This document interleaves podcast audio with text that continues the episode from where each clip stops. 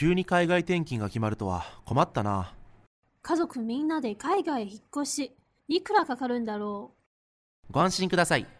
日通の海外引っ越しは、一人一人に合わせた安心確実なサポートをワンストップで提供します。え、梱包もお任せしていいの？う。お、意外と安いな。お電話番号は021-6115-5728無料でお見積もり中です日通頑張るママの心のビタミンママサプリ。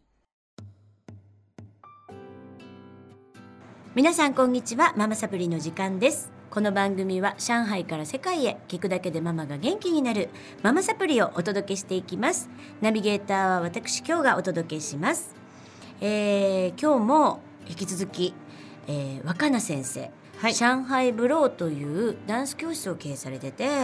あの上海だけでも50クラスぐらいねそうですね。あるんですよ週に50クラスぐらいあります。週に50クラスある。すごいですよね。はい。でえっとあの 7, 4月の28日に、うん、下北沢、えー下北沢。うん、8月の9日に9日に名古屋ダイヤモンドホール。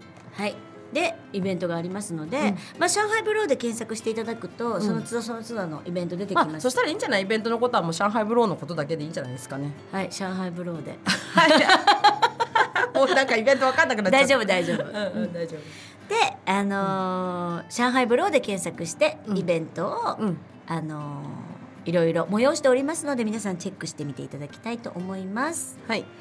ということでね4週にわたりはい。お付き合いいただきまして、今回5週目なんですけど、はい大丈夫ですか？な長々ありがとうございました。なんか大丈夫かな？みんな。いや全然大丈夫皆よ。あのすごい楽しい。私は若んちゃんと喋れてね。はい。であのーいろいろね私もラジオやってて楽しみなのはその方の思いとかね、はい。あの普段飲んでるうんとね、これは真面目な話しないので、うん。聞けるからすごい楽しいなと思うんですけど若菜ちゃんのはい。子供たちをすごいこう、うん。うんうん。ダンス教えてるじゃないですか、はいはい。その子たちに対する思いを聞かせていただきたいかな。と。はい、うん。でね子供を教えるようになってもう19年なんですね。はい。19の時から。今38で19の時からなんで19年教えてるんですけど、はい。途中の私が2 5 6の時に、うん。あのオーストラリアに住んでたって話を何何話か前に知ったと思うんですけど、その時に、えっと、オーストラリアにある少女院、あうん。の少年院の女の子バージョンのところ、うん。オーストラリアでこう悪さをして入っている子たちが女の子たちの施設があって、そこに、えー、とボランティアでダンスを教えに行ってたんですね。うんで、えー、と本当にそこにはどういう子が入ってるかというとただ万引きして入っちゃったとか、うん。あのなんか傷害事件を起こしてとか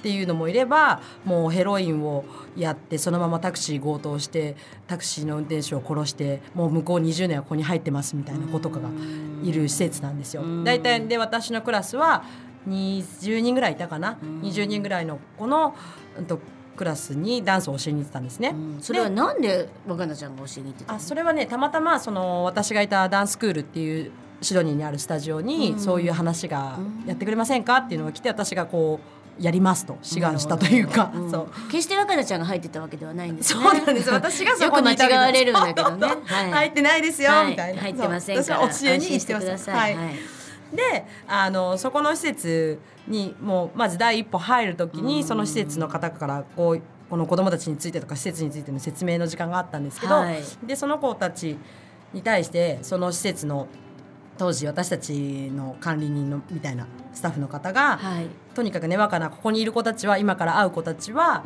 あの全員がエンジェルだと。もうとにかく全員エンジェル全員本当に素晴らしくて本当にいい子たちだった。うん。だけどどうしてここに入ってしまったかっていうとそれは、うん、と大人たちがそういう彼女たちがここに入らざるを得ないような、うん。そういう社会を作ってしまったから、うん。彼女たちはここにいる。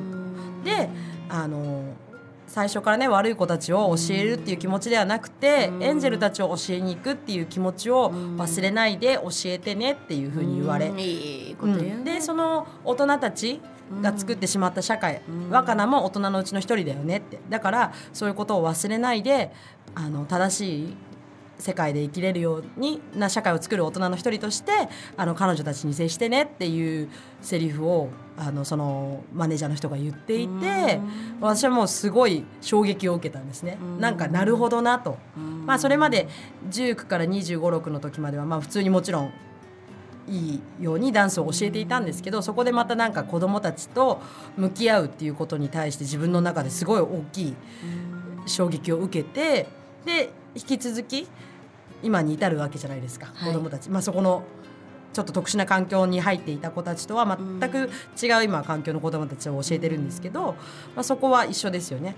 あの大人として子どもと接するその子たちが、まあ、3歳だろうが10歳だろうが14歳15歳高校生だろうが私にとってみては子供、子供から見て私は大人。っていうことはどんなに仲良くなってもやっぱりちゃんとわきまえて、この子たちが、うん、としっかり安全に、あの生き生きと生きれるようなあの環境を作ってあげれる導いてあげれるような大人になりたいなとは思っています。まあ、ダンス。たまたまそれがダンスを通してっていう場が多いんですけど、うん、それがやっぱり一番大それを心がけ。てうんうん。接してるってことですよね。うんうんうん。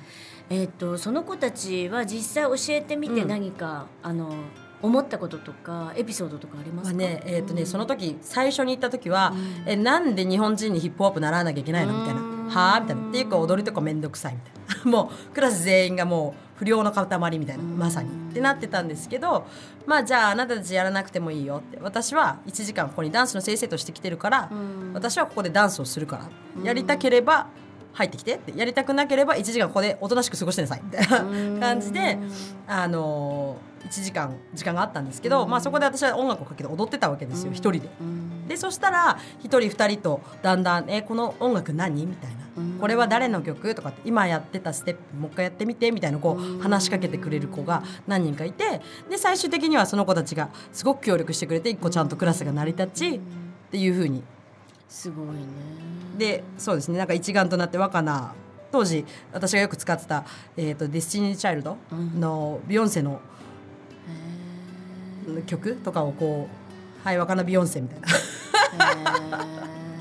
みたいな感じでこうなんかイエーイって踊るぞみたいな。楽しみだっただろうね。うん、そうですね、でその後私がもうオーストラリアから離れた後にそうや毎週1回教えていた環境から離れてもう日本に帰ってその後にもう一回オーストラリアに遊びに行った時に彼女たちの施設に行ったんですね、まあ、その時もなんか久しぶりみたいな。何もう戻ってこないのみたいな。なんかそういう感じではあったけど、まあちょっとこう微妙な距離がありながらまたダンスしないの？みたいな。っていうのは覚えててくれた、嬉しいね。うんういうエピソードがありました。うん。やっぱりなんかあのー体を動かすこととかね音楽とか、うんうん。やっぱりね言葉はいらないし、うんうん。通じるものってありますよね。ありますあります。でまあね、人種とかは違うけど環境も違うけどその時の関係性も違くても子供と大人みたいな、うん、だからいつも私は上海ブローの中で子供と接することがすごく多いので、まあ、その一時一時は大事に責任を持って接したいなとは思ってます。うんうんうんうん。やっぱりこう大人の代表っていうんじゃないけどうん。あの正しく導いてあげるっていうとちょっとね偉そうなんだけどなんかでも私やっぱり人ってあの言葉で言ったりお説教したりうん。あのなんだろうないいこと言ったって変わらなくって、うんうん見てるんですよね子供ってすごく、うんうんうん見てる見てる、ものすごい見てて。でいいこと言ってる大人とか、いい行いをしてる大人っていうのを見てるので、うん、なんかバレてんですよねいろいろ。のよ。っていうのはすごく思う感じる。で子供の方がそれはすごくピュアに見てるから、なのでやっぱりそれはずっとやっぱ大人としてはね自覚してうん。行動していかないといけないし、うん。言葉の選び方もね、うん。気をつけていかないといけないよなって思いますよね。うん、なんかね、うんうんうん。全部正しく綺麗に方向性を示すような正しい先生っていうわけじゃなくてっていう感じでね、うん。まあしょうまあ、なるべく正直に、うんまあでもねやっぱり若菜ちゃんのやってることってすごく彼女たちあの今ね、うん。ちっちゃい子供たちのすごい影響を与えてることだと思うので、うん。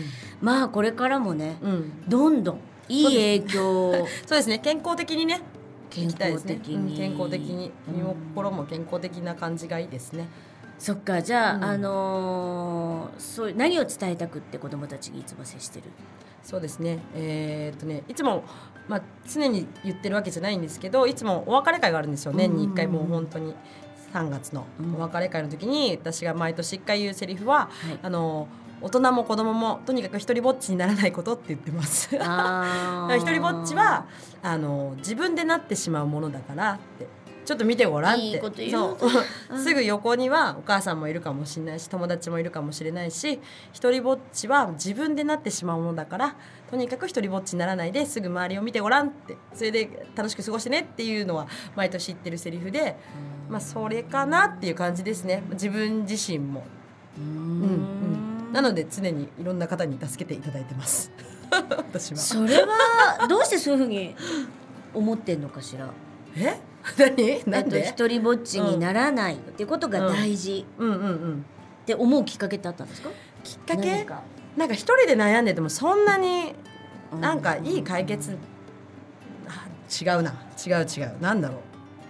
一人ぼっち。なんか印象的だったのは 自分がなっちゃうこと自分で一人になってるっていううんのがすごい印象的だった、うん、なんか一人ぼっちになってる子の話を聞くと、誰々が分かってくれない、誰々が聞いてくれない、うん、何々がこうだからって言って大体人のせいなんですよね、だからそれって自分でそうしてんでしょみたいな。大人も子供もなんかそういうね話を聞く機会があって、話を聞くと大体そういう感じかなと思って。うん。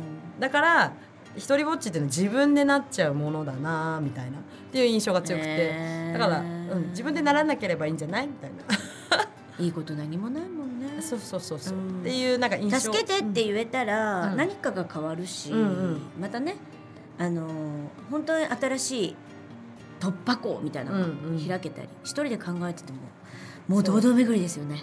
うん、なんかね、まあ、助けてと言わな言えなかったとしても、うん。まあ、まあ隣にいるからちょっとあのどうにか一緒にやらないみたいなね、うん。どうにどうにか一緒にちょっとやってみないみたいなことでもね、うん。存在だけでもし感じれたらなんか違うんじゃないかなって思います。へえ、素晴らしいね。ありがとうございます。そうですか。うん、なんかこう感覚と勘と、うん。なんだ、なんかそういう成り行き、うんみたいなんで、うんやってますとかって言ってるけど、うんうん。いやすごくこうアンテナがねもういつも多分 多分若菜ちゃんはあのー私たちが思う以上にねうんなんか感じて感じ取ってうんうん。発信していってるんだと思います、あ なるほど。本当に本当に、うんうんうん。うん素晴らしい。おありがとうございます。話でございました。ありがとうございます。もう4週5週にごわたり週ですね。長くにわたりお付き合いいただきまして 本当にありがとうござい本当にありがとうごまざいしたます。また遊びに来ていただきたいと思います、これからも上海ブローをよろしくお願いします。ありがとうございます。はい。ありがとうございました、おはい、ありがとう疲れ様でした。ございました。この番組は日通の提供でお送りしました